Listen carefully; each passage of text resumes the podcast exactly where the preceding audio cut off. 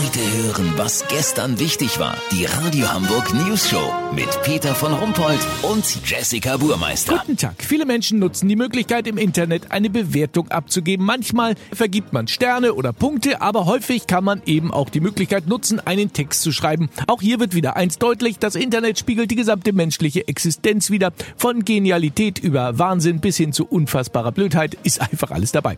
Das hat auch unser Reporter Olli Hansen bemerkt, der sich mal intensiv mit den verschiedenen Bewertungstexten beschäftigt hat.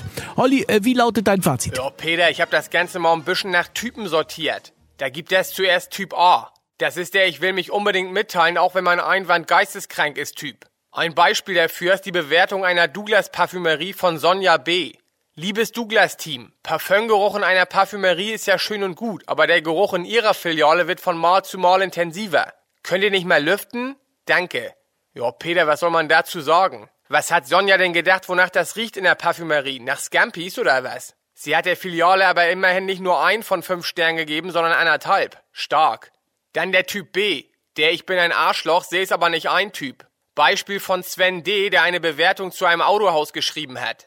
Ganz übler Laden, sie wollen keine Kunden. Verkäufer war total unfreundlich, nur weil ich mein Auto angefasst hab. Frechheit, nie wieder.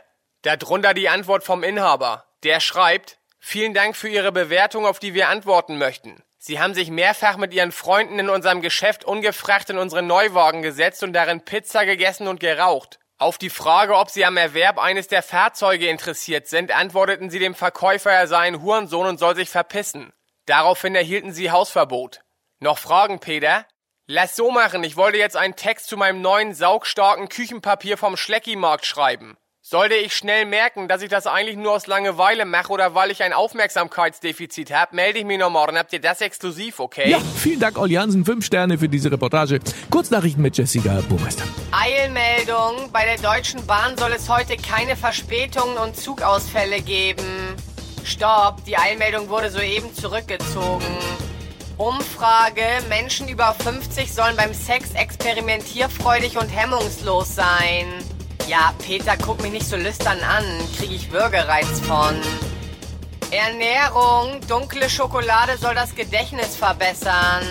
Ja, ich kann mich gar nicht mehr daran erinnern, wann ich zum letzten Mal welche gegessen habe. Das Wetter. Das Wetter wurde Ihnen präsentiert von Motten. Der löchrige Spaß für die ganze Familie. Das war's von uns. Wir hören uns morgen wieder. Bleiben Sie doof. Wir sind's schon.